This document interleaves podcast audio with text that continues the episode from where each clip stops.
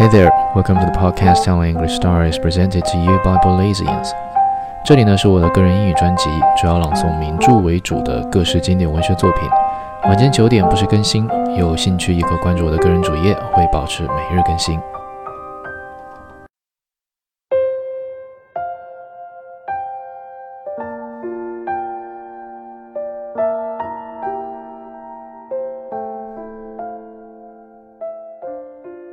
The Moon and Sixpence, Volume 51. Tiare, when I told her this story, praised my prudence, and for a few minutes we worked in silence, for we were shelling peas. Then her eyes, always alert for the affairs of her kitchen, fell on some action of the Chinese cook which aroused her violent disapproval. She turned on him with a torrent of abuse. The Chink was not backward to defend himself and a very lively quarrel ensued. They spoke in the native language of which I had learned but half a dozen words, and it sounded as though the words would shortly come to an end. But presently peace was restored, and Tiare gave the cook a cigarette. They both smoked comfortably. Do you know it was I who found him his wife? said Tiare suddenly, with a smile that spread all over her immense face. The cook. No, Strickland. But he had one already. That is what he said. But I told him she was in England. And England is at the other end of the world. True, I replied. He would come to Papeete every two or three months when he wanted pence or tobacco or money, and then he would wander about like a lost dog. I was sorry for him. I had a girl here then called Ata to do the rooms. She was some sort of a relation of mine, and her father and mother were dead. So I had her to live with me. Strickland used to come here now and then to have a square meal or to play chess with one of the boys. I noticed that she looked at him when he came, and I asked her if she liked him. She said she liked him well enough. You know what these girls are, they're always pleased to go with a white man. Was she a native? I asked it. Yes, she hadn't a drop of white blood in her. Well, after I talked to her, I sent for Strickland, and I said to him, Strickland, it's time for you to settle down. A man of your age shouldn't go playing about with the girls down at the front. They are bad lots, and you'll come to no good with them. You've got no money, and you can never keep a job for more than a month or two. No one will employ you now you see, you can always live in the bush with one or other of the natives, and they're glad to have you because you're a wise man. But it's not decent for a wise man. Now listen to me, Strickland. Tiare mingled French with English in her conversation, for she used both languages with equal facility. She spoke them with a sinning accent which was not unpleasing. You felt that a bird would speak in these tones if it could speak English. Now, what do you say to Marietta? She's a good girl and she's only 17. She's never been promiscuous like some of these girls, a captain or a first mate. Yes, but she's never been touched by a native. Only respect boy too. The pursuer of the Ohu told me last journey that he hadn't met a nicer girl in the islands. It's time she settled down too. And besides, the captains and the first mates like a change now and then. I don't keep my girls too long. She has a bit of property down by Taravao, just before you come to the peninsula, and with copra at the price it is now, you could live quite comfortably. There is a house, and you'd have all the time you wanted for painting. What do you say to it? Tiare paused to take breath. It was then he told me of his wife in England. My poor Strickland, I said to him. They've all got a wife somewhere that is generally why they come to the islands. Ata is a sensible girl, and she doesn't expect any ceremony before the mayor.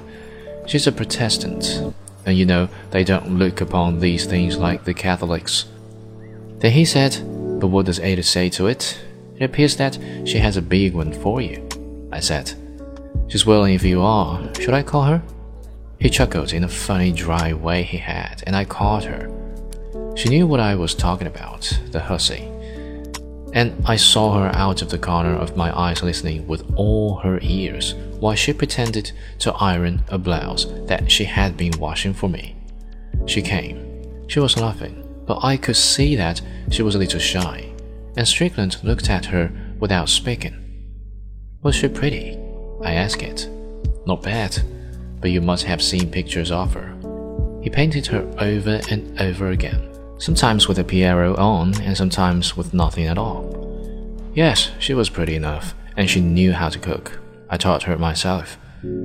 I saw Strickland was thinking of it, so I said to him, I've given her good wages and she's saved them. And the captains and the first mates she's none, have given her a little something now and then. She saved several hundred francs. He pulled his great red beard and smiled. Well, Ata, he said, do you fancy me for a husband? She did not say anything, but just giggled.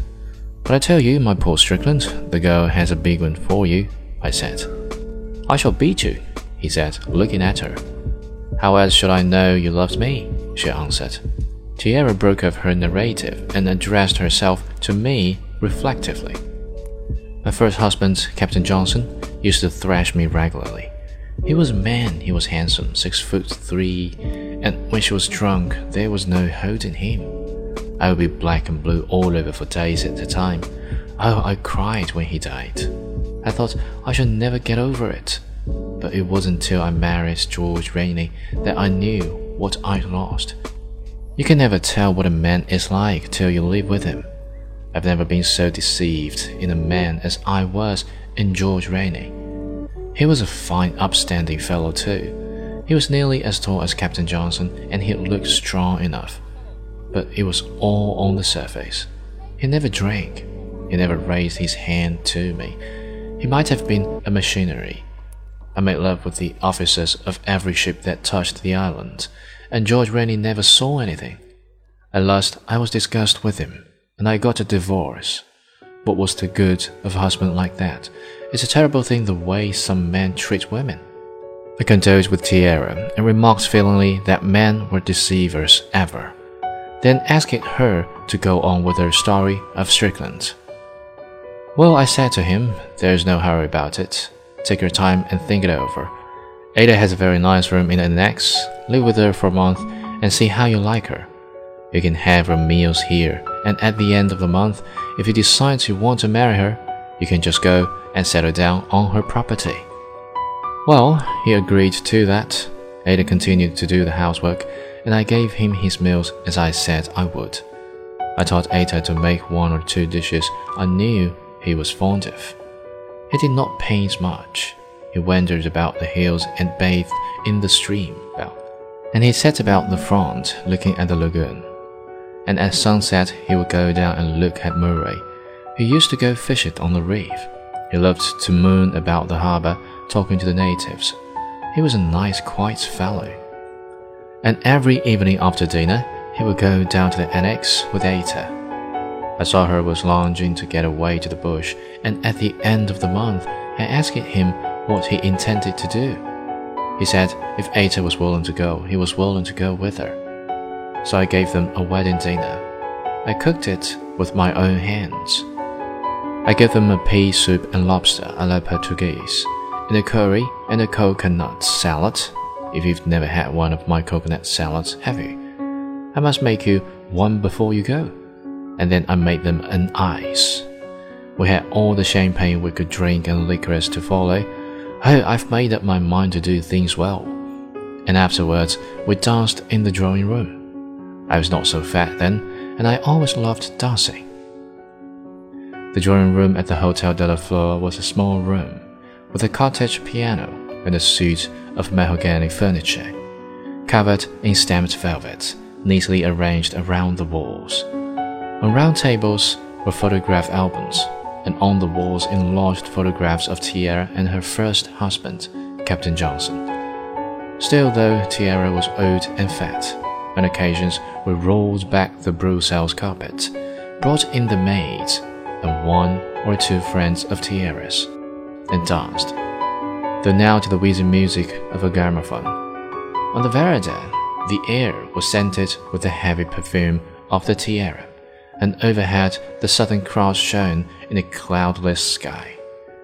Tiare smiled indulgently as she remembered the gaiety of a time long past. We kept it up till three, and when we went to bed, I don't think anyone was very sober. I had told them they could have my trap to take them as far as the road went, because after that they had a long walk. Ata's property was right away in the fold of the mountain. They started at dawn, and the boy I sent with them didn't come back till next day. Yes, that's how Strickland was married.